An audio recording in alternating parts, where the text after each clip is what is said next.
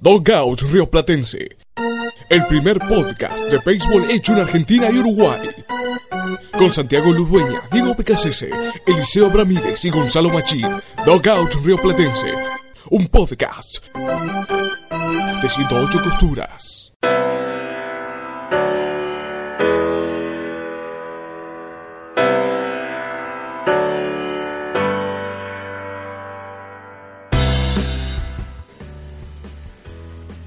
Bienvenidos a un nuevo episodio de Dogout Río Platense, un podcast en de ocho costuras. Santi Luis es mi nombre y estamos acá por repasar lo que terminó pasando, valga la redundancia, en lo que fueron las distintas eh, series divisionales de los playoffs de grandes ligas. Entre otras cosas, claro está.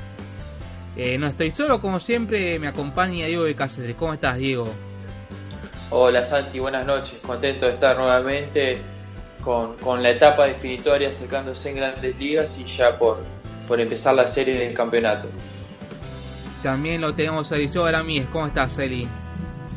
Muy bien, contento de que nos volvamos a encontrar, eh, de, de, tener, eh, pese a lo malo, de tener quizá dos días seguidos sin partido, lo bueno de poder dar un cierre a toda una, una ronda entera. También lo tenemos a Gonzalo Machín esperando que esta vez funcione todo. Gracias Santi, nuevamente para hablar de la postemporada. Perfecto. Eh, bueno, eh, arrancamos eh, con los distintos playoffs. ¿Les parece arrancar por Red Sox contra Yankees? Porque era el partido que iba a traer más cola. Más allá de que eh, Boston partía como favorito. Lo terminó ratificando con un par de zozobras en los juegos finales. De hecho, claudicó en el anteúltimo juego y en el último venía ganando cómodamente, pero se terminó complicando en las últimas entradas. Aunque al final terminó rescatando un triunfo. Y muchos ya lo dan como posible favorito para esta serie de campeonato. ¿Ustedes lo ven tan así o estos dos partidos son un factor que puede ser tenido en cuenta a la hora de analizar esta serie de campeonato. Diego? Eh, respondiéndote, me parece que más allá de lo que mostró Boston, que mostró carácter eh, ante los Yankees, creo que nadie le saca el título de super candidato a Houston, eh, tanto en la Liga Americana eh, como en una poserie serie mundial con cualquiera de los equipos de la Liga Nacional. Me parece que lo que mostró Houston y, y la manera en que jugó colectivamente tanto su picheo, su bullpen y, y su bateo eh, es, el mejor equipo de lo que va eh, en la postemporada y, va a ser difícil que se le pongan a la par varios. Pero bueno, los partidos hay que jugarlos y primero para llegar a la Serie Mundial Houston tiene que, enfrentarse y ganarle cuatro, cuatro partidos a unos a unos medias rojas de Boston que eh, por ahí hicieron ver fácil una serie que no era tanto contra sus, sus eternos rivales los Yankees, eh, en donde no la tuvieron, eh, porque parecía que después de, del segundo partido en Boston que ganaron los Yankees y que llevaron la serie, parecía que se complicaba todo, pero ese 16 a 1 eh, del tercer juego me parece que eh, fue el punto de inflexión y, de ahí se desmoronó todo.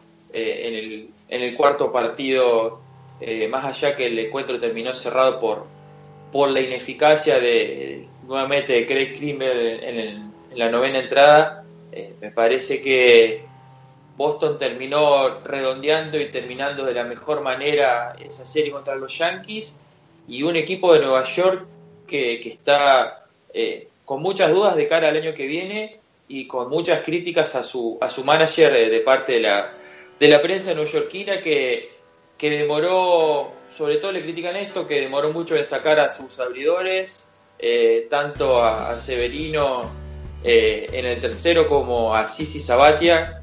Eh, parecería que eh, todo lo bueno que, hizo Boone se fue por, eh, por la ventana en esta serie contra los Yankees y, también hay que, hay que ser justos que su, su gran ofensiva mostró poco y nada, su, sus, todos sus hombres que, que, tenían muchos cuadrangulares en temporada regular se vieron muy apagados, ni Giancarlo Stanton, solamente Aaron Judge respondió en el segundo partido, pero eh, me parece que para redondear la idea, Boston fue, fue un claro ganador de la serie, los Yankees quedaron, quedaron debiendo muchas cosas y Boston le va a pelear claramente a, a Houston el, el título de la liga americana, pero no, no creo que le alcance porque los Astros me parece que están en un escalón más arriba que, que sus eh, rivales de liga. Después nos enfocaremos en lo que pasó con los Astros eh, contra Cleveland. Pero ahora vamos con Eliseo, hablando claro está de este triunfo en el clásico, en el superclásico de las grandes ligas de los Red Sox contra los Yankees. Creo que es importante, mm, lo primero para destacar de, Boston eh, es como un poco rompió la lógica de lo que se esperaba en dos cuestiones. Una, su propio bullpen y otra, el, el bullpen de, de los Yankees. Eh, llegaba con muchas dudas respecto a su propio bullpen. Eh, también llegaba con algunas dudas respecto al, lugar del último abridor. No dudas desde quién iba a ser, estaba claro que era Nathan Giovaldi, pero sí dudas desde que, le podía llegar a otorgar al equipo. Eh, había un temor generalizado en Boston de, que los partidos se podían perder precisamente en, en, en las últimas entradas.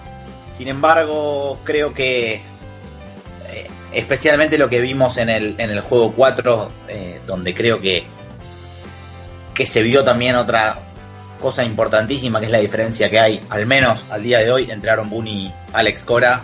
Eh, el manejo del bullpen, perfecto realmente.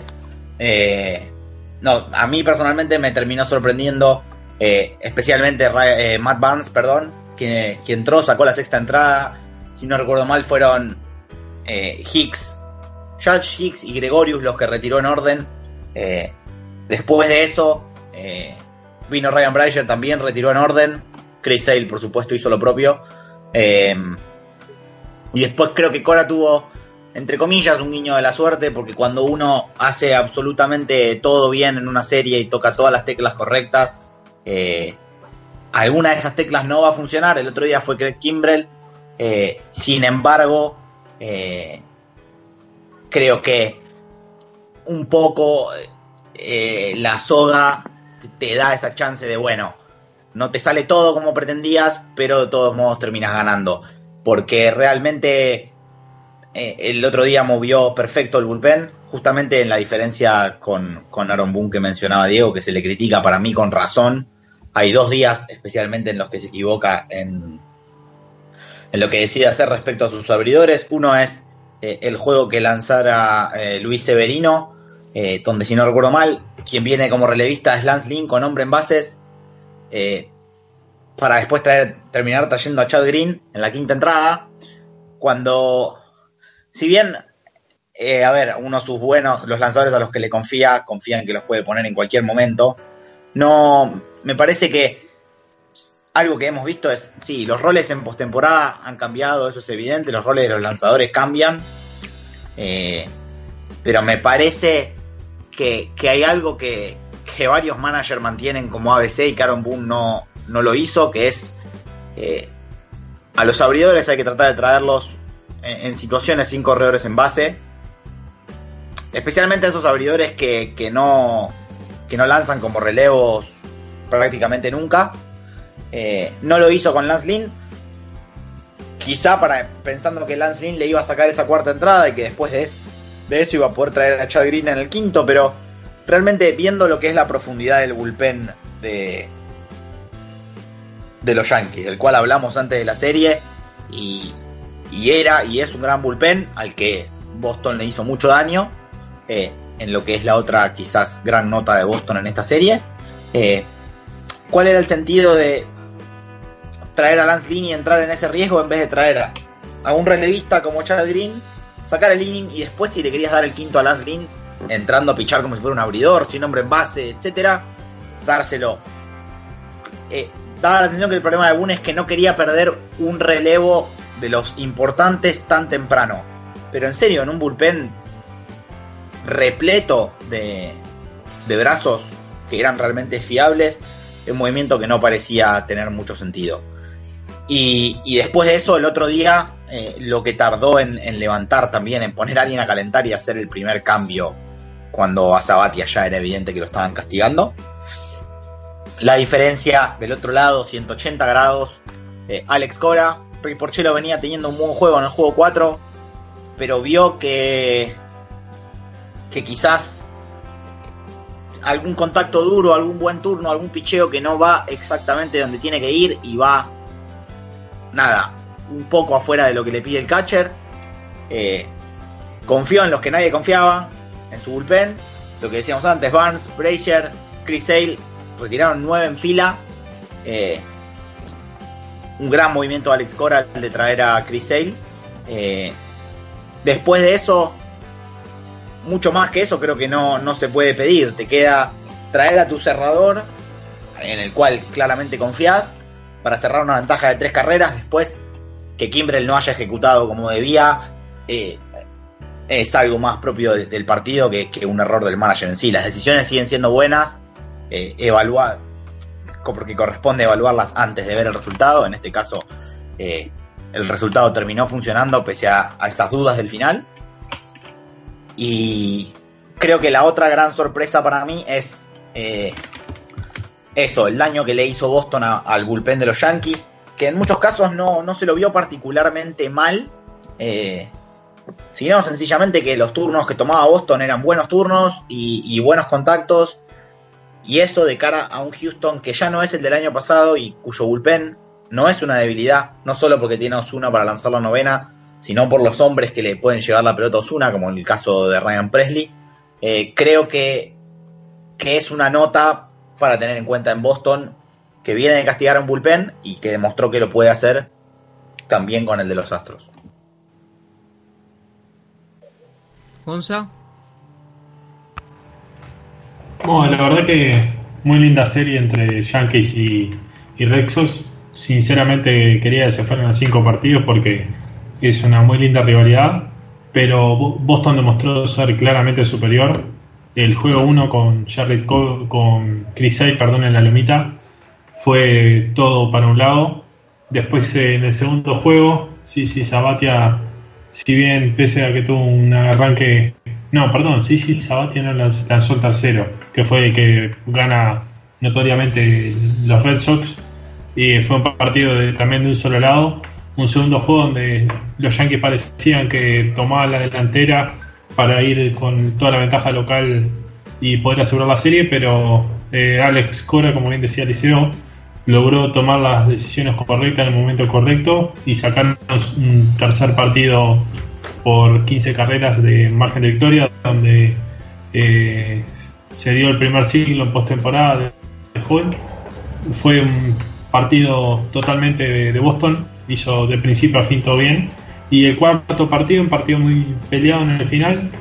Eh, Craig Krimble parecía que se le escapaba el partido y logra sacar el último out. Eh, terminando 4 a 3, un partido que Boston tuvo por casi 8 entradas todo el control del juego. Y lo que terminó siendo una serie de, de cuatro partidos muy interesante y dejando en claro Boston por qué ganó 108 partidos. Bueno, ya pasó la primera serie de las cuatro. Eh, bueno, siguiendo con lo que es Liga Americana, eh, ya un poco anticipó eh, Diego. Estamos hablando de la barrida que le propinó los Houston Astros contra los Cleveland Indians. Dos equipos que fueron campeones divisionales. Cleveland que en las últimas temporadas les fue bastante bien. Bueno, el pasado ha logrado un récord eh, prácticamente histórico de eh, triunfos consecutivos, más allá de que después no lo pudo rubricar en octubre, eh, pero esta vez volvió a conservarse en su división, pero no pudo hacer absolutamente nada contra unos Houston Astros que llegan enrachadísimos pensando en lo que es esta postemporada. Diego, Diego, vos ya empezaste a hablar, pero ahora quiero que profundice un poco más respecto a esta serie y también un poco palpitando lo que se vendrá. Eh, internamente siempre pensé que Houston iba a ganar a Cleveland, pero no por un contundente 3 a 0 y, con la superioridad que lo hicieron. Eh, viendo el roster de ambos equipos, eh, la ofensiva, los abridores, todo estaba muy parejo, pero siempre inclinándose un poco más para, para los Astros. yo, sinceramente, vuelvo a repetir, pensé que Cleveland iba a dar más batalla y que la serie iba a llegar a cinco encuentros por, por lo parejo que parecían los papeles eh, en cuanto a la rotación. Tenías a, un Kluber contra Verlander, tenías a un Gerrit Cole contra eh, Carrasco, después tenías a Clevich contra Keitel. Eh, los tal vez la gran diferencia y lo que terminó costándole a Cleveland era su desastroso bullpen como contra el muy buen bullpen como dijo Eliseo eh, que, tienen los Astros. Y bueno, eh, irse un 2 a 0 eh, en los primeros dos partidos en Houston a, Cleveland parecería que sentenció la serie. Parecía también que en ese tercer partido podían, podían llegar a, a ganarlo y estirar un poco eh, la serie y, ver en el cuarto partido si podían seguir peleándola, pero eh, yo justo tuve la posibilidad de verlo. Eh, creo que ganaba Cleveland 2 a 0, 2 a 1. Tito Francona saca al abridor y lo pone a Andrew Miller y Andrew Miller permite tres carreras creo que entró con las bases llenas y si no recuerdo mal, no sé si fue Julie Gurriel o, alguno que está por ahí detrás de él en la alineación, eh, vació las bases con, un doble y el partido se rompió y, Houston se consagró campeón, perdón, eh, se consagró en, la serie divisional eh, en tres partidos cuando todos esperábamos algo más de fuerza de parte de los indios. sinceramente veo, como dije antes, a Houston un pasito, un escalón más arriba que, a Boston y que al resto de los equipos de la Liga Nacional. Me parece que, como dijo Eliseo también, eh, son más completos, tienen más experiencia, tienen un mejor bullpen. Eh, obtuvieron a, Roberto Zuna eh, y todo lo que traía él con su polémica y, se adaptó bien al rol de, cerrador y todos sabemos que en postemporada tener un buen bullpen y un cerrador fiable es mucho y me parece que Houston está encaminado hacia la Serie Mundial y tal vez para ser bicampeón, pero hay que jugar los, partidos, primero tiene que, pasar a unos Boston Red Sox que van a ser un hueso muy duro de roer y, y que me gustaría que la serie llegue a siete partidos, que tengamos el famoso séptimo juego para definir eh, quién va a pasar a la Serie Mundial y, creo que, eh, vuelvo a repetirlo, ese equipo va a ser Houston. Eliseo. Sí, creo que la diferencia entre cuando te sale bien y, cuando no también, que no, nada es casualidad, ¿no? Eh, sabemos que Andrew Miller tuvo un año muy duro, lesiones y un rendimiento a veces muy dispar pero estaba claro que seguía siendo el as del bullpen para Terry Francona, por eso lo trajo en esa situación que, decía Diego, intentando asegurar esa victoria. Eh, creo que el que termina finalmente dándole la vuelta al partido con el, con el doble es, eh, si no recuerdo mal, el jardinero izquierdo Marwin González. Eh, en definitiva, creo que terminó ganando mejor equipo. Eh, que Houston claramente mejor que Cleveland, especialmente los, los bates de Cleveland no, no se hicieron presentes, podemos sacar creo que solamente a, Francisco Lindor, el único, eh, con par de cuadrangulares. Eh, pero una serie en la cual yo esperaba personalmente, si bien que ganara Houston, un poco más de equivalencias. Houston llega realmente descansado y con gran confianza, pese a que tiene algo que no hay que dejar de, tener en cuenta que es eh, eh, Carlos Correa desde que volvió a la lista de lesionados el 10 de agosto está realmente desaparecido. Eh, hoy vi algunos números porque creo que estaba claro que esa era la actuación de, Carlos Correa, sin embargo a mí me pasó de ver los números y estar eh, muy sorprendido. Desde el 10 de agosto para acá batea para 180, tiene 2.61 de promedio en basarse, 2.56 de promedio, perdón, de, poder al bate, lo cual si vamos a, a las eh, carreras creadas, ajustadas al WRC eh, ajustado, da 45, donde 100 es el bateador promedio. Eh, sin dudas que, puede levantar y, está claro que el line-up de, Houston en gran parte por George Springer y Alex Bregman viene eh, tirando del carro bien pese a la ausencia de Correa en el bate porque realmente está desaparecido pero en partidos más finos y en, eh, en la serie que se viene puede ser importante esto tiene que ver con que Correa dijo que sigue teniendo dolor de espalda que cada vez que hace un swing eh, cuando falla sabe que, le va a molestar, que le va a doler. Es algo que no se va a ir, evidentemente, y están decididos AJ Hinch, Correa y, todo Houston a, que Correa juegue así lo que queda de temporada. Eh, quedará a ver. Eh, personalmente creo que, Houston es favorito, pero muy leve. entiendo los problemas que tiene Boston de, de bullpen, entiendo que todavía no, pese a la muestra que dieron el otro día, los pocos lanzadores que, vimos, eh, no termina de ser del todo fiable para, nadie, para el que lo ve. Eh, está siempre la, duda al pendiente de cuándo el bullpen de Boston eh, va a dejar ir una ventaja o va a dejar que se escape un partido. Pero me parece que, que pese a eso, en definitiva Boston también tiene un gran line-up. quizá tiene eh, más cosas desde el banco para hacer eh, daño en los partidos que puedan estar apretados. Creo que después vamos a hablar de, la importancia de eso en las series en general. Y, y en definitiva, ganó 108 juegos, tiene la ventaja de localía y tiene a Chris Sale en el primer juego, en lo que va a ser un duelo, uno espera que brillante entre Sale y Verlander.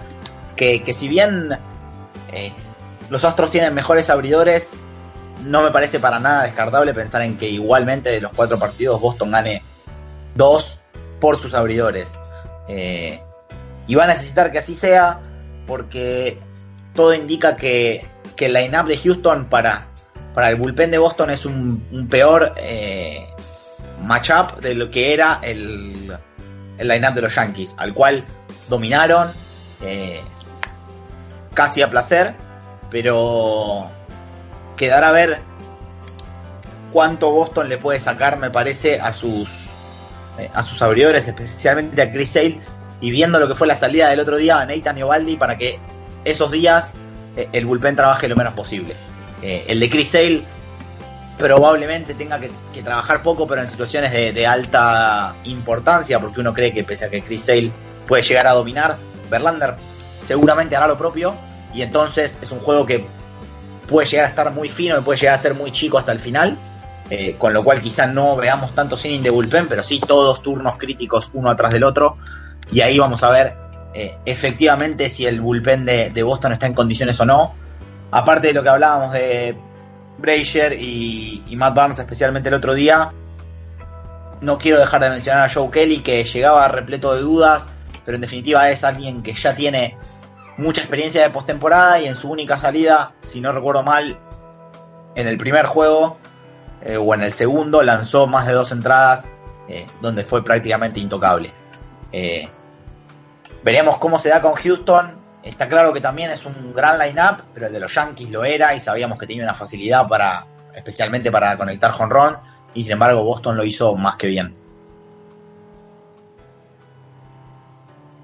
Monza. Bueno, creo que Houston parte como el favorito en la serie contra Red Sox. Después de lo que hizo con Cleveland, fue notoriamente dominante de principio a fin. En ningún momento se lo notó dotativo, el bateo estuvo excelente. Eh, Bergman parece que es Babe Ruth en postemporada.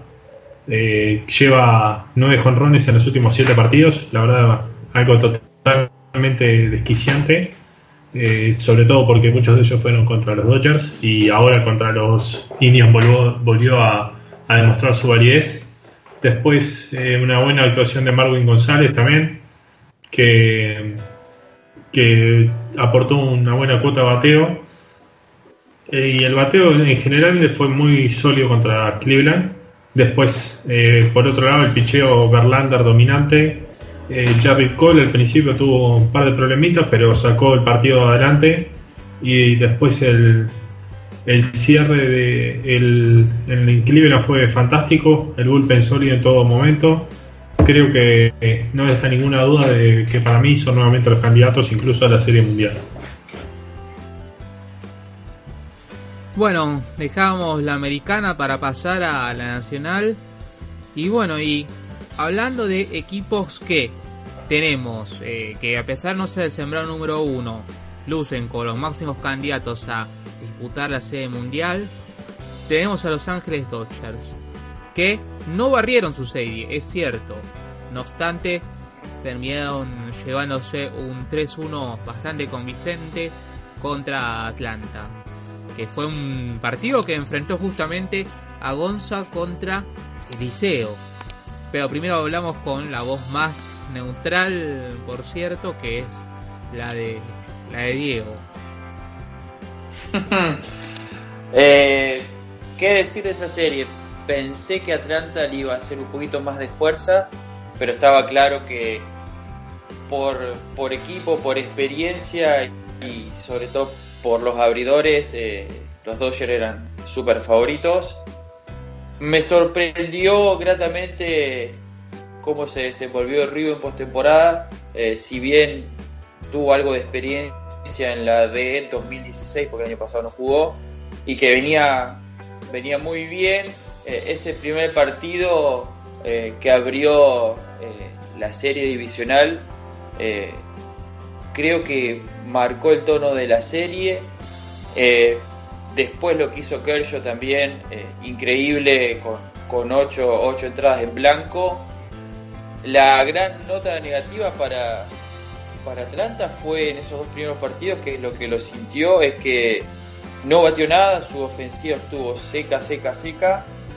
Y bueno, en el tercer partido del domingo eh, fue un partido de vida y muerte, un partido raro donde Walker Buehler se complicó y, Atlanta con el cuadrangular, eh, con el gran slam de Ronald Acuña, parecía que había sacado esas cinco carreras de ventaja y que lo tenía definido. Bueno, los, Ángeles volvieron contra el bullpen de Atlanta y bueno, Freddy Freeman eh, terminó definiendo, eh, creo que fue en la séptima o octava entrada con, con esa carrera de diferencia. lo que me deja que los Dodgers, eh, no vengo a descubrir nada, pero toda la experiencia de los últimos años la tiraron a la cancha contra Atlanta y se la van a tirar a Milwaukee, que no tiene, no tiene tanta experiencia en sí, pero tiene un par de jugadores que jugaron Serie Mundial y que tienen eh, varios partidos en su, en su espalda. Si me preguntás eh, si estoy sorprendido que los Dodgers están en la serie eh, de campeonato de la Liga Nacional, no, porque a principio de año yo los había elegido para llegar ahí, pero viendo todo lo que pasaron esta temporada regular, las lesiones, los problemas, la novela con Manny Machado, la racha de derrotas, lo que tuvieron que pelear en la liga en la liga eh, Nacional Oeste, creo que es un mérito eh, del equipo de Dave Roberts de, haber mantenido el equipo unido y que bueno, están a, ley de cuatro partidos de, volver a la serie mundial por segundo año consecutivo y que, que no es poca cosa. Eliseo. Bueno, eh, creo que hay muchos aristas para empezar, no, no sé, no me quiero extender tanto y no sé por cuál arrancar. Obviamente, eh, eh, la serie que más vi, me perdí en realidad buena parte del cuarto partido, no, no, lo, no tenía forma de verlo. Pero, a ver, lo primero, eh, el primer, como para tomar algo muy chico, el primer juego fue un juego de muy pocos imparables, si no recuerdo mal, fueron 6 por Atlanta, 5 por los Dodgers. La diferencia fue que Atlanta dio todos sencillos. Eh, ni siquiera vamos a hablar de la cuestión de fallar con hombre en, base, etcétera, porque en definitiva, eh, si uno tiene más chances, si uno mete más corredores en base, generalmente y especialmente empieza a anotar, va a anotar más, y eso suele ser consecuencia directa de, de batear para poder.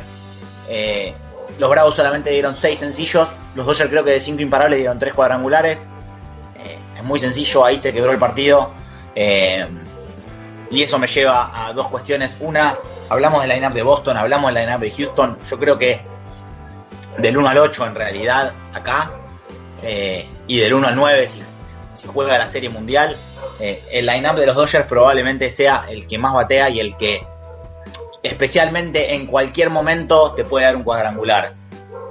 Da un cuadrangular Jock Peterson de primer bate, eh, da un cuadrangular Yamani Grandal, da un cuadrangular cualquiera, básicamente cualquiera. Eh, pone hombres en circulación, da un cuadrangular, se ponen tres carreras arriba y muchas veces con eso el partido se va eh, a la heladera. Eh, pasó eso en el primero, pasó también en menor medida en el segundo. el primero quizá el más doloroso para Atlanta, porque si bien era de visitante y en un juego duro, no enfrentaba a Clayton Kershaw y tenía a su as en el en el montículo a Mike Foltinevich no tuvo una buena salida. Eh, creo que ahí también entra lo que decía Diego. Se notó la experiencia en muchos jugadores de los Dodgers, se notó la falta de experiencia en, en muchos de los Bravos. Lógico, para la gran mayoría era la primera postemporada. Eh, pensando rápidamente en los titulares, lo era para eh, Acuña, Ozzy Alvis, Johan Camargo. Eh, seguramente Ender Inciarte, o por lo menos sí en este rol prominente, sin dudas es la primera. Eh, y la falta de Dansby Swanson se sintió no solo porque lo que, lo que da en el campo y, el poder ocasional a veces al bate, sino porque Charlie Culberson es el primer pinch hitter que tiene Atlanta y terminó siendo titular. Y ahí es donde se vio otra gran diferencia que es eh, los Dodgers ponen un pinch hitter y en función de cuál sea el line-up que esté, si está armado para los pitchers zurdos o para los diestros, eh, es Brian Dozier, es David Freeze, es Jock Peterson los días que, le toca descansar. Eh, es mucha la diferencia, no solo con Atlanta, sino que yo creo que el banco posiblemente sea el mejor de todos. Eh, parejo con, Houston y con, con, Boston, pero creo que tiene un caso tranquilamente el de los Dodgers para decir que es el mejor. Y los Bravos, en cambio, apelaban a Culverson, al catcher que no estuviera ese día, que tuvo resultados con Kurt Suzuki en la, en la cuarta entrada, en el juego 4. Em, pero creo que ahí también eh, se notó una diferencia lógica, una diferencia que uno veía el roster y la notaba, y era cuestión de saber cuánto se iba a ver reflejada. Creo que esas diferencias, a más finos sean los partidos, que a veces son más, más apretados o más holgados en función de lo que hagan los abridores y los titulares, eh, a más apretados son los partidos, obviamente más importancia empieza a cobrar cada detalle fino. Y, y en uno de ellos es el rol de los pinch hitter, que tiene un equipo y que tiene otro. Eh, se notó esa diferencia. Eh, creo que los Dodgers. Es raro que hayan, que hayan tardado hasta el juego 163 para clasificar, pero desde julio para acá hicieron todo para tener un mejor equipo que el año pasado. Y yo creo que posiblemente lo tengan al menos en lo que es el line-up. Después podemos hablar de, las dudas que puede haber o no sobre el bullpen.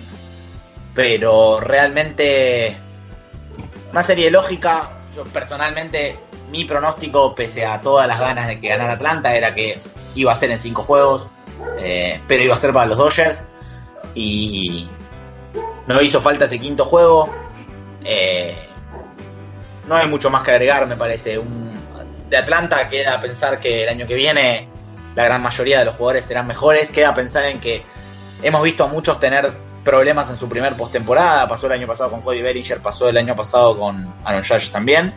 Eh, nada de eso se puede decir de Acuña. Realmente que lo que hizo termina ahora oficialmente su temporada con 20 años. Eh, espectacular. Para Atlanta, desde lo personal, creo que queda eh, con este equipo y quizás alguna pieza más en agencia libre, un equipo que tiene que, seguir creciendo, un equipo que, y esto no es a modo eh, consuelo, uno mente llega a esas series y las quiere ganar, pero es un equipo que en definitiva llegó a la postemporada quizás un año antes de lo que se esperaba, terminó de reconstruirse más rápido de lo que se esperaba, similar a lo de Oakland, y creo que eso no hay que perderlo de vista, eh, más allá de que la, la, derrota en la serie termine mostrando bastante diferencia entre Dodgers y Bravos, eso eh, es evidente. para nada tiene que implicar una cuestión de que es un equipo que, que, falló ni nada similar, es un equipo que hizo una gran temporada, que se encontró con un equipo mejor, con personalmente mi candidato para la Liga Nacional, nuevamente. Y, y por parte de los Dodgers realmente llegan descansados. Eh, tuvieron una sola salida de Kershaw dominante y lo tenemos mañana en el juego 1 eh, como visitante en Milwaukee y llegan realmente eh, muy bien acomodados. Gonza. Santi, perdón Santi, déjame agregar algo justo que Eliseo dijo de la profundidad del line-up de los Dodgers me quedó pendiente eso que el, domingo viendo el partido y justo estaba Cody Bellinger en, su turno de bateo, me resultó raro verlo tan atrás y, recién chequeé eh, con respecto al año pasado claramente. Y está bateando en el sexto lugar del orden de bateo de, Los Ángeles. Y, cómo son las cosas que Bellinger el año pasado creo que era el segundo, tercer bate, ahora Gonzalo tal vez nos va a decir. Y bueno, el Bellinger de eh, de 2018 es Max Muncy, así que sí, es como dice, como dice Eliseo, eh, Los Ángeles tiene quizás un line-up más peligroso que, el año pasado. Ahora sí, Gonza. Ahora sí puedo arrancar. Eh, próximamente tenemos un episodio especial de Eliseo hablando de los Bravos. No, hablando ahora en serio. Eh, que sí, me llamó la, atención lo profundo que se mostró el liner de Dodgers. Si no era Mansi, aparecía Dossier, después volvía a aparecer Machado, después apareció hasta Freeze en el tercer partido, en el último partido, perdón. Pero sí, el bateo, si bien eh, de las 20 carreras que anotamos, 14 vinieron por la vía del cuadrangular y un bateo de promedio apenas sobre un bateo, un promedio bateo del equipo apenas sobre la Mendoza Line eh, dio, dio y alcanzó para, para vencer a, los Bravos en cuatro partidos. Creo que el bateo de Bellinger primero fue Jock Peterson en el 2016, después apareció Corey Seager, después Cody Bellinger, Max Mansi este año. Así que sí, siempre tenemos un bateador que, del que poco se espera, mucho hace y, y termina siendo la figura. Yo creo que lo de Bellinger desde la postemporada del año pasado se lo nota que necesita reafirmar un poco su bateo.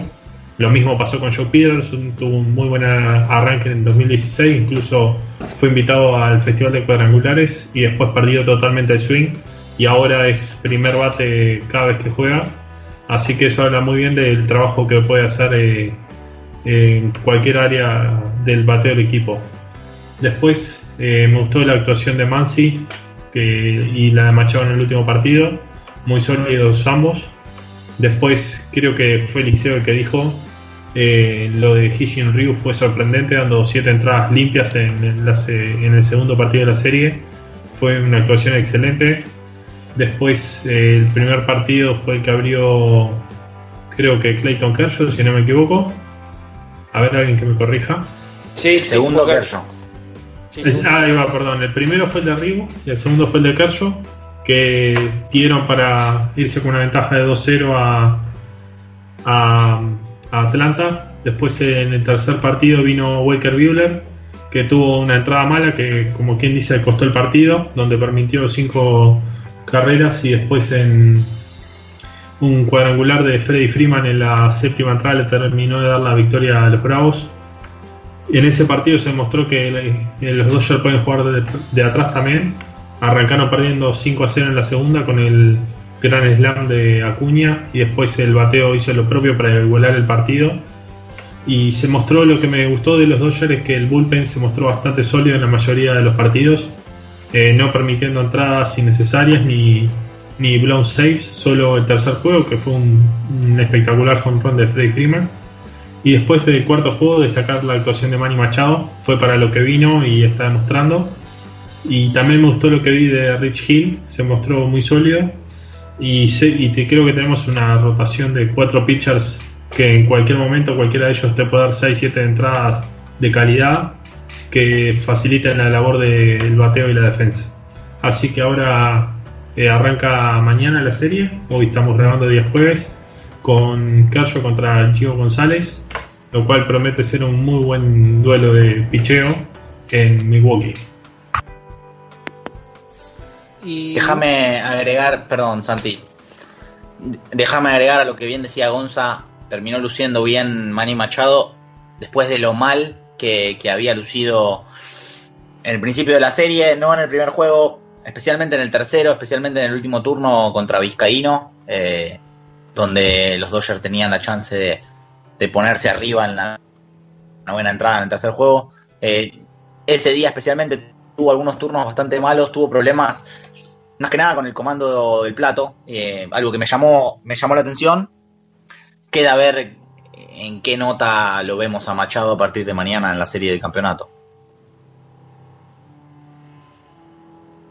Bueno, y, ya que estábamos hablando de cómo será la final de, de Liga, la final de la Liga Nacional, vamos a los Brewers que sí barrieron a su rival 3-0 contra Colorado, que realmente ha mostrado un rendimiento convincente, pero que no se ve como candidato, al menos en los papeles, a ganar el partido. Más allá, claro, de la diferencia de mercado entre Milwaukee, que es más pequeño, y Los Ángeles, con todo lo que eso implica, encima también vienen de ser eh, los últimos subcampeones.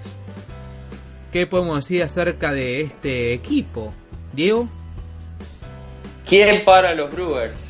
Creo que los Dodgers pueden pararlo, pero volviendo a lo que hicieron en, en su serie contra Colorado, la verdad que fue un poco sorpresivo y tal vez no tanto, pero que eh, Colorado no gane ningún partido, habla muy bien de, Milwaukee y revisando un poco los números, y tal vez me quedo con eso eh, de todos los equipos, eh, estaba viendo que Milwaukee, el único abridor que llegó a cinco entradas fue Chacín en el segundo partido Luego, eh, en el primer partido hicieron bullpen, casi todo bullpen.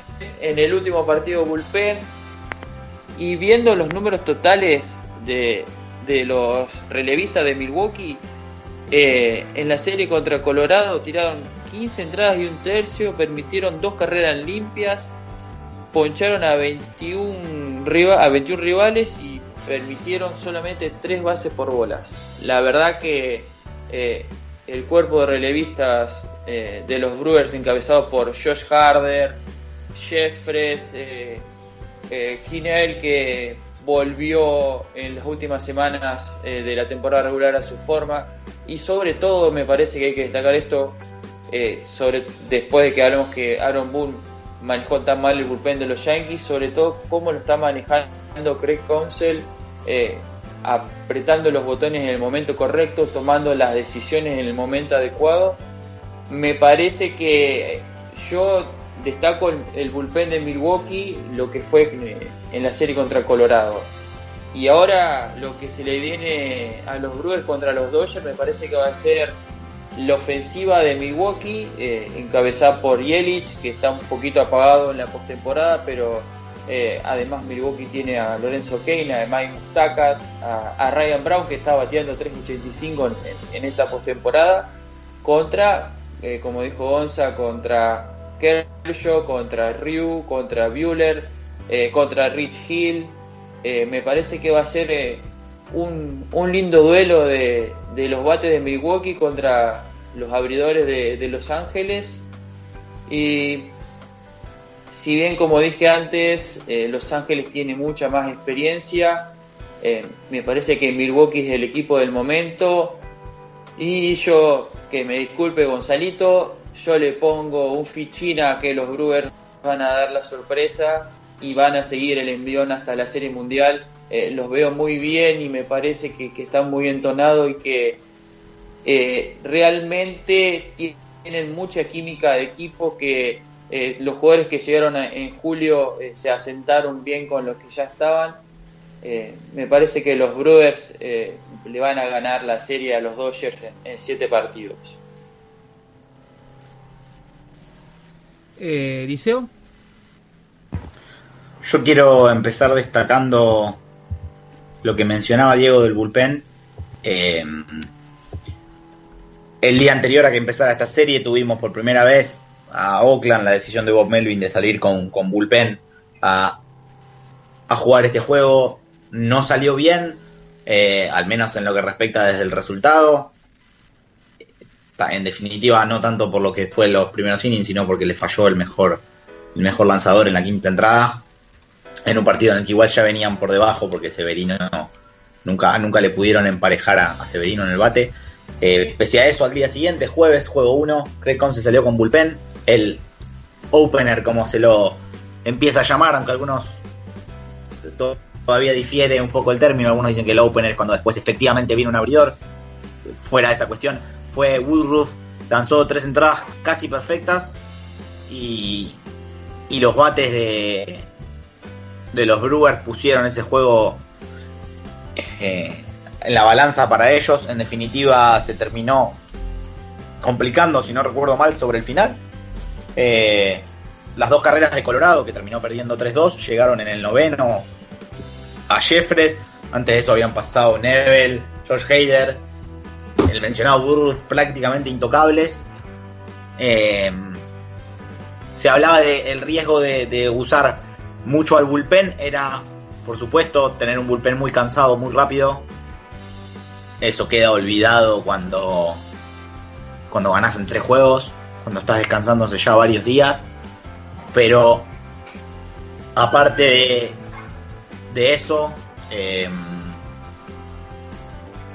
creo que en la serie de 7 partidos sí, el, el, uso del bullpen va a ser eh, distinto y quizás por eso la decisión de Craig Council de que el juego 1 de mañana lo lance Gio González, o quizás uno más de los motivos, y no Julio Chacín, quizás puede esperar de Gio González si está en, su mejor forma, seis o siete entradas para que le dé un día, entre comillas, de descanso al bullpen o de menos trabajo para poder usar el bullpen de forma más agresiva en el juego 2, sabiendo que después hay un día de descanso para, para volver, o mejor dicho, para ir a Los Ángeles.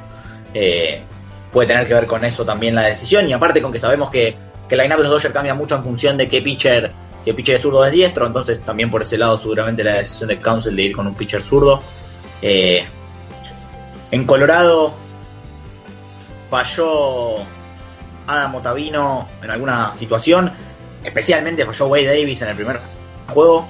Eh, no, perdón, en el último, justamente Otavino en el último levantó, donde ya los Rockies estaban despegados, entró Wade Davis a intentar que el juego no se escapara más, no lo logró, de todas formas eh, en ese juego los, los Rockies solamente dieron cuatro imparables, le habían dado tres a Wade Miley, que sale con dos outs en la quinta entrada, y de ahí en adelante un solo imparable a Jeffres, par de base por bolas, y, sencillamente intocables. Neville, Soria, el mismo Jeffres, Josh Hader. Eh, cambia mucho ahora con la serie a siete juegos, pero yo creo que, va a estar realmente eh, pareja.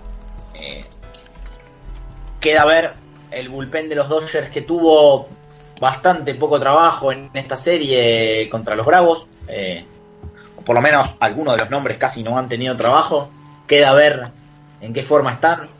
Personalmente le pongo una ficha a, a, Dylan Floro para que termine siendo importante, el ex relevista de Cincinnati, para que pueda ser importante en esta serie.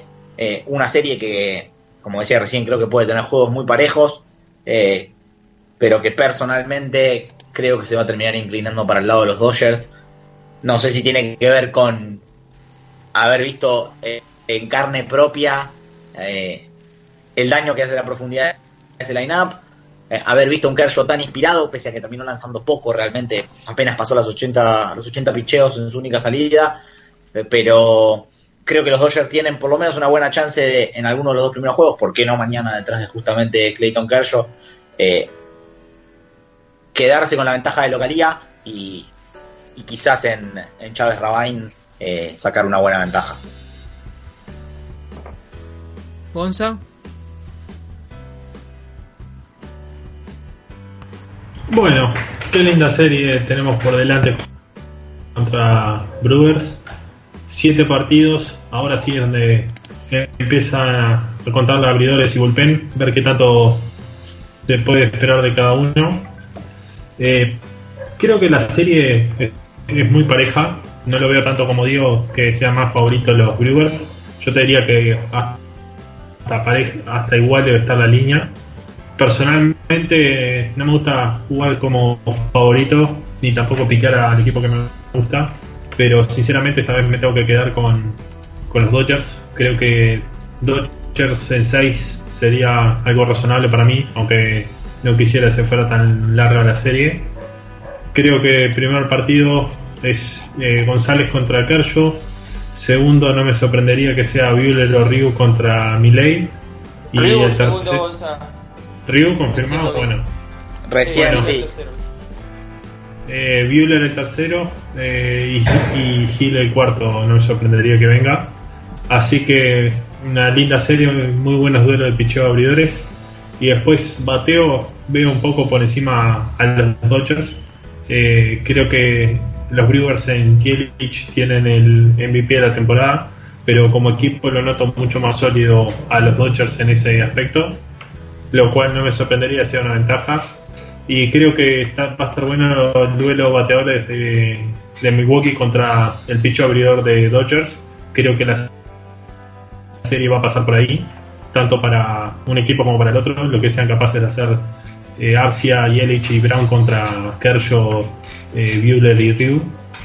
Y después, por otro lado, ver qué tan qué tanto daño le puede hacer los Dodgers si de ser necesario al bullpen de, de Milwaukee, que estuve viendo un par de partidos de la serie contra Rockies y, y Heider es de otro planeta. Sinceramente no había forma que los Rockies debaten Creo que lanzó en el primer y segundo juego tres entradas y creo que si le dieron un hit fue mucho porque no había forma que le bateen.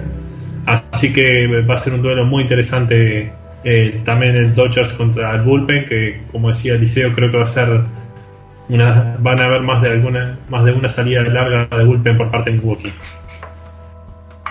Déjame agregar, Santi, dos cosas que, me estaba olvidando. Una, eh, salió recién, está confirmado efectivamente los cuatro abridores de Dodgers. Parece lógica la decisión de Walker Buehler de, hacerlo lanzar quizás en, en casa. Eh, el otro día tuvo una muy buena salida en las dos primeras entradas, se lo veía dominante en la recta como lo, de siempre, eh, muy por encima de las 90 millas. Y, de repente se metió en problemas y queda así la duda, quizás si no le pesó un poco la, circunstancia, completamente lógico.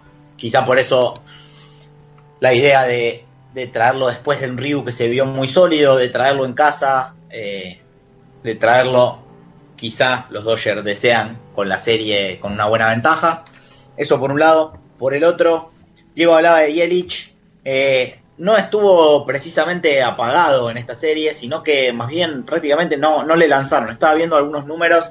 Creo que tiene solamente dos imparables en ocho turnos al bate Creo que los dos imparables fueron en el primer juego. Uno fue en cuadrangular, si no recuerdo mal, fue en el primer turno o en el segundo. Eh, era esta cuestión de, bueno, apaguen a Yelich porque realmente está eh, intratable.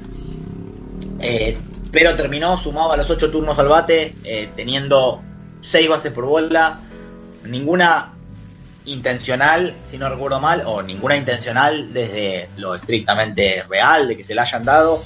Pero está claro que, que se le empezó a lanzar con un cuidado eh, muy, eh, muy lógico, pero muy superior. Especialmente lo hizo Colorado después de que le dio los dos imparables en el primer juego y, le tomó buenos turnos y decidieron ir por ese lado. Eh, por supuesto, a veces va a estar la opción, a veces no. Hay situaciones en las que no va a tocar otra más que, lanzarle.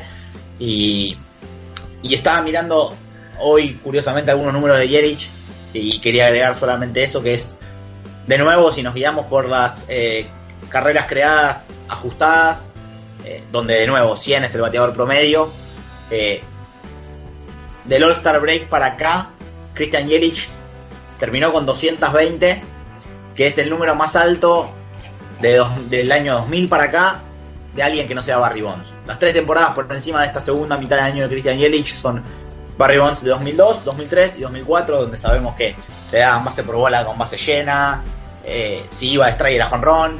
Básicamente eso. Eh, creo que estaba claro que Yelich venía, terminó la temporada en un nivel altísimo, pero verlo en números, en números que son realmente ridículos, eh, nada, me terminó realmente de llamar la atención. Bateó casi para 370 de julio para acá.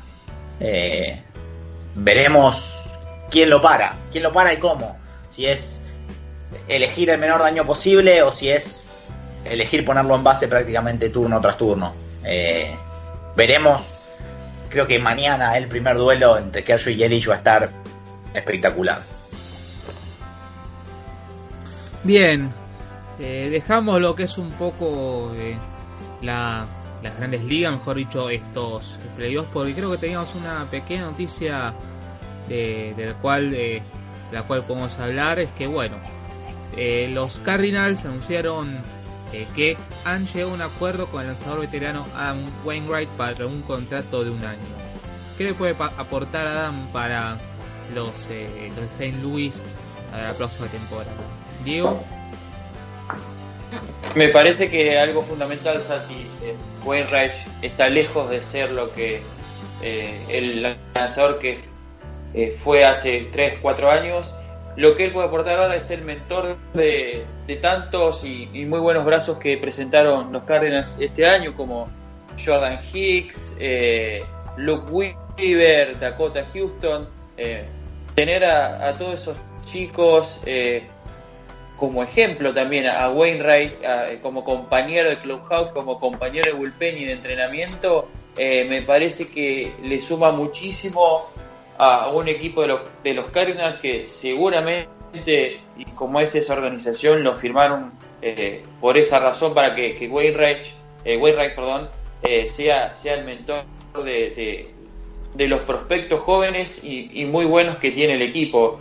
Eh, me parece que no sé si podrá pelear el año que viene el puesto de quinto abridor, tal vez eh, según como esté en el sprint training en los primeros partidos, pudiera ser el relevista largo del equipo, pero su, su valor va a estar, eh, me parece, fuera del terreno, eh, aconsejando y, siendo el mentor, como dije antes, de, tan buenos lanzadores y tan buen, buenos prospectos que, ya tiene la organización de San Luis, que, que llegaron la mayoría este año a grandes ligas. Eliseo. Sí, eh, una temporada que en definitiva mm, se vio acortada por lesiones. Solamente 8 salidas, todas como abridor, 40 entradas. Eh, lo cual obviamente da a pensar lo que, lo que decía Diego de, de, que ya está lógicamente en el final, en una curva descendente. Sin embargo, me llamaron la atención algunos números que es, eh, de nuevo, 40 entradas es muy poco, pero su, por ejemplo, su porcentaje de ponches cada 9 innings está en el número más alto que tuvo eh, en toda su carrera. Lógicamente me parece que no tiene sentido compararlo con temporadas como 2013-2014 donde lanzó 240 y 230 entradas, pero sí, por ejemplo, sobre 40 entradas contra 120 del año pasado, tenía casi 9 ponches contra 7 que tuvo la temporada pasada. Y lanzó, podríamos decir, un poco mejor, eh, bastante mejor en realidad. En sus cuatro, tuvo cuatro salidas en la primera mitad del año, cuatro salidas en la segunda. Eh, lució mejor en la segunda mitad, los números también son mejores. La segunda mitad es septiembre y octubre, sus primeras salidas habían sido tres en abril y una en mayo, antes de, que su temporada se, viera eh, acortada. Así que no, no sé si sorprendería, entre tanto que hemos visto esta temporada, gente como Edwin Jackson, o, vimos la temporada pasada un poco más joven, pero Ervin Santana también. Eh, no sé si debería sorprendernos que, le quede realmente, pensando en que uno cree que renovó por un año y va a ser su última temporada, que, que pueda tener eh, cierta importancia si se puede mantener saludable. Tiene toda la temporada baja, tiene ese, entre comillas, buen sabor de boca de que la La segunda parte de la temporada fue bastante mejor que la primera. De nuevo, hablamos de solamente cuatro salidas, pero es lo que, lo que tenemos para, para analizar a mano. Eh, los Mets eh, están interesados en hacerse los servicios de Mike Chernoff, el general manager de los Cleveland Indians. ¿Qué puedes decir acerca de esto, Diego? Mira, la verdad que cuando leí la noticia me sorprendió porque me resultaría muy raro que eh, el gerente general de los Indians se vaya a los Mets porque me parece que eh, eh, los indios de Cleveland tienen mejor equipo, mejores perspectivas, más allá que van a perder algunos agentes libres el año que viene, y mejor futuro a, corto plazo que los Mets. Me resulta raro esta versión que quiera irse a Nueva York, la verdad, no profundicé mucho en el tema, no leí mucho, solamente el titular y, algunos comentarios en Twitter, pero no sé si se quiere dejar al Cleveland a Nueva York, debe tener una muy buena razón porque eh, los Mets eh, son una organización rara. Eh, antes de que salga esta noticia, creo que hace dos o tres semanas atrás, se hablaba que Jeff Wilpon, su dueño, quería focalizar la búsqueda del general manager, un manager que, sea de la vieja escuela, que sea de, los scouts que, que tomaban notas, que que cuantifique e identifique jugadores como se hacían antes. Quería dejar eh, la parte de analítica del lado, que, la tuvieron con Sandy Alderson hasta, hasta este año. Y bueno, y ahora sale esta noticia. Ya me resultó raro que cuando todo el mundo está orientado a la analítica en sugerencias, los Mets vayan para otro lado. Y ahora esta versión que eh, estarían cerca de contratar al gerente de, los indios de Cleveland que de contratar y que este señor deje a una franquicia que, que viene de tres años consecutivos de llegar a postemporada, que vaya a los Mets, que es una franquicia que tuvo un éxito y que yo la sigo y que me encanta, pero es una franquicia muy disfuncional que tiene muchos problemas y que desde sus dueños hacia abajo eh, son bastante problemáticos. Pero bueno, eh, el rumor está y bueno, hay que ver si se concreta o no. Me vuelvo a repetir, me llamaría mucho la atención que, termine en Nueva York. ¿Alguno tiene algo más para agregar? Yo me enteré cuando la comentó Diego en la previa ah, del programa sin haber leído nada, sin estar muy metido en lo que son los Mets, me pareció lo mismo que a Diego, no, no le sería sería muy raro pensar, salvo que, tuviera alguna eh, desaveniencia el gerente general en Cleveland con lo que es eh, los dueños, eh, dejar los Indians para irse a los Mets sería realmente un movimiento rarísimo. Los Mets, creo que sacando algunas cosas y sacando esa cuestión de, bueno, si los abridores dejan de lesionarse y etcétera, etcétera, etcétera, hoy no parecen estar cerca de competir en el corto plazo. Perfecto. Y nos metemos ahora en el béisbol, en el ámbito local, eh, con eh, lo que sucedió en la última semana, el último fin de semana con eh, la Liga Metropolitana. Realmente bastante pareja está la cosa, con salvo Lanús Vélez, en donde ambos partidos fueron ganados por Vélez, 5-16 y 4-7. Los otros juegos se repartieron uno por lado. En Down Dominicana, el primero lo ganó Down por 5-3 y el segundo lo ganó Dominicana. Dominicana Béisbol Club, aclaramos, eh, el ex Cardenales, por 7-9. Eh, y Júpiter Ferro, primero fue triunfo de los de Ciudad de Vita por 1-0 y luego Caballito se impuso por 4-3. Lo de Caballito quiero, quiero decir.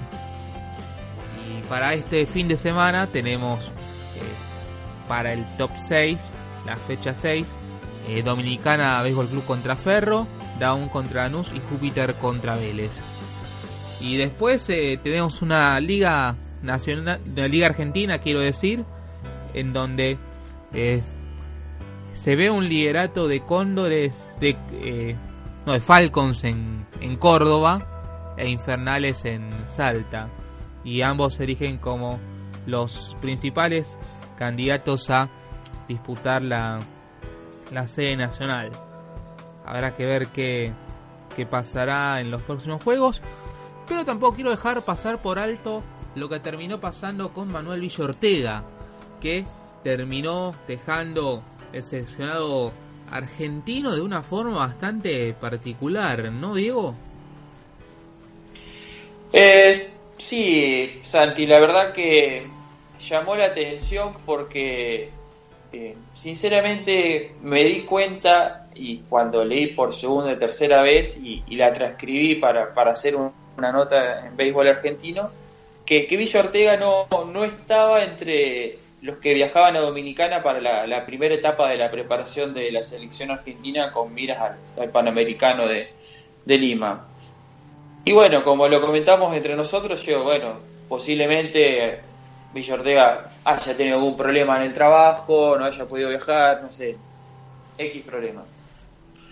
Y bueno, consulté eh, a, algunos conocidos que tengo y bueno, eh, me dijeron que, que Villa Ortega ya no estaba más en el cargo, que él eh, no, no había estado de acuerdo con la decisión de, de la nueva dirigencia de la Federación Argentina de Béisbol en, poner arriba de él, por así decirlo, a, Rolando Arnedo como general manager y que, bueno, eh, él eh, presentó una carta renunciando por motivos personales, pero eh, el verdadero motivo era que, no estaba de acuerdo con esa decisión. Me dijeron que de parte de la federación intentaron convencerlo para que siga eh, y, él estuvo muy, muy firme en su postura eh, en que no, iba a seguir y bueno, el, técnico que viaja a Dominicana es Pablo Leone. La verdad que faltaría por ahí la palabra oficial de la federación para ver si es técnico interino, si ya va a ser el técnico hasta los Panamericanos. Lo que hoy sabemos es que eh, Pablo Leone y, los mismos asistentes que, estaban con Manuel Villortega eh, son los que, viajan con los jugadores a, Dominicana el, 27 o 28 de este mes. Eh, pero sí, una, una noticia que, que por ahí sacudió al mundo del béisbol y que, no, no la sabía mucha gente. ¿Qué puede decir al respecto, Eliseo? Personalmente, sin saber, por supuesto, cuál es la, mm, digamos, el entretelón del rol que, va a tener eh, el Rana, Rolando Nedo, más que nada la cuestión de, cuál es su, su, disponibilidad o su posibilidad, porque sabemos que él no está eh, actualmente en el país, sino que está eh, en Dominicana. Eh, fuera de eso, me parece que primero la idea de un manager de, pensar que no, no debe o que tener a nadie por encima o compartir con nadie la, el poder de decisión o lo que fuera que se estaba poniendo en eh, no en tela de juicio, sino en, la posición de que tenía que ser compartido. Personalmente no lo comparto. Eh, creo que siempre tener eh, alguien que, tenga un rol similar, pero que esté mirando las cosas desde afuera del campo, que no tenga que estar necesariamente tomando las decisiones en ese momento, sino decisiones respecto a, planificación, a, análisis. realmente no, no parece un, una idea que, debiera ni, rechazarse ni que nos podamos dar el lujo menos que menos acá. Eh, por supuesto, después queda ver eh, qué, rol iba a tener exactamente, qué, cuánto, o mejor dicho, cuánto tiempo es o de qué forma va a ser eh, su aporte, pero desde lo que es el conocimiento que tiene, me parece que de ninguna forma es una una, una mala decisión, sino todo lo contrario, estamos hablando de alguien que no solamente quizá los que escuchen pero no están tan ligados al béisbol argentino, de escuchar acá o de leer las notas que le, que le ha hecho Diego en la página, saben lo que es su actualidad, pero fuera de eso jugó en la selección argentina. Eh, voy a ir a lo seguro, voy a decir 15 años y puede ser que me esté quedando corto, y fue capitán de selección y fue campeón sudamericano. Eh, es decir, que no solo hoy por hoy está en una posición eh, de privilegio y porque se la ganó del otro lado del terreno, sino que eh, sabe lo que es la camiseta de la selección y, lo que es un proceso de ese tipo. O sea que por ese lado, que él pueda estar disponible para trabajar y la decisión de la federación de traerlo me parece que, que realmente no, no había un solo motivo por el cual no hacerlo. Eh, fuera de eso y además acentuado en la importancia del nombre, me parece que la idea de, de no tener un general manager eh, es una idea que, atrasaría realmente. Eh, porque no, no le veo realmente algo que no sea beneficios. y porque no por nada cualquier organización eh, no sé si es seria la palabra, pero que, que, busca eh, un progreso en el béisbol, lo tiene, es una figura que, que, la tiene, después no en todos lados, por supuesto, se usa de la misma manera, pero pero me parece que, por ese lado, a todas luces, la decisión de, sumar a, Rolando Arnedo es acertada. Eh, después, comparto lo que decía Diego respecto a, a la, a la cuestión de la elección del manager, que queda a ver si será definitiva, si será eh, de manera interina. Eh, es cierto que es una fecha complicada, no está tan lejos el Panamericano, pero si, si la planificación se mantiene, eh, podemos hablar de que lo bueno es que haya sucedido antes de la gira dominicana y no después.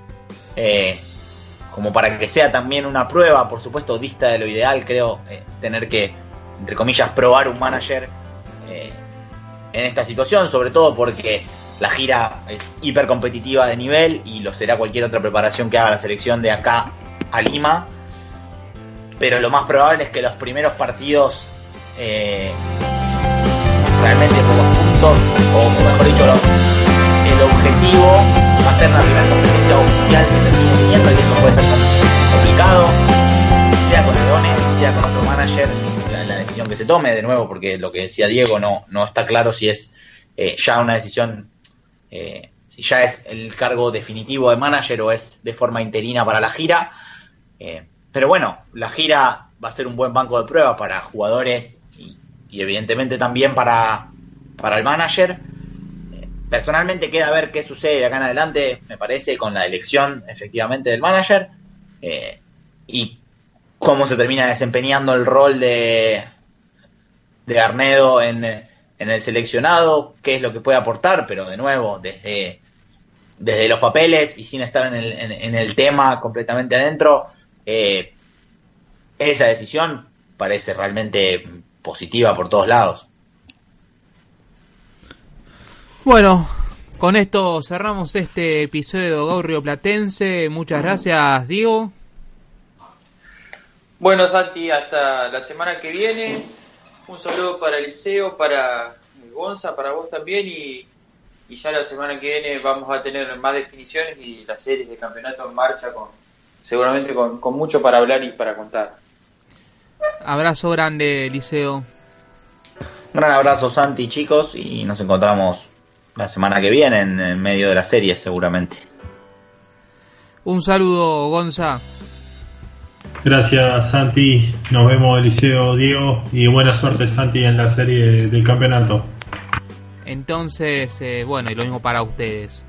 Entonces, en nombre de mis compañeros Diego BKCS, Eliseo Gramies y Gonzalo Machín, se despide Santi Lueña. Muchas gracias y nos encontramos en la próxima entrada.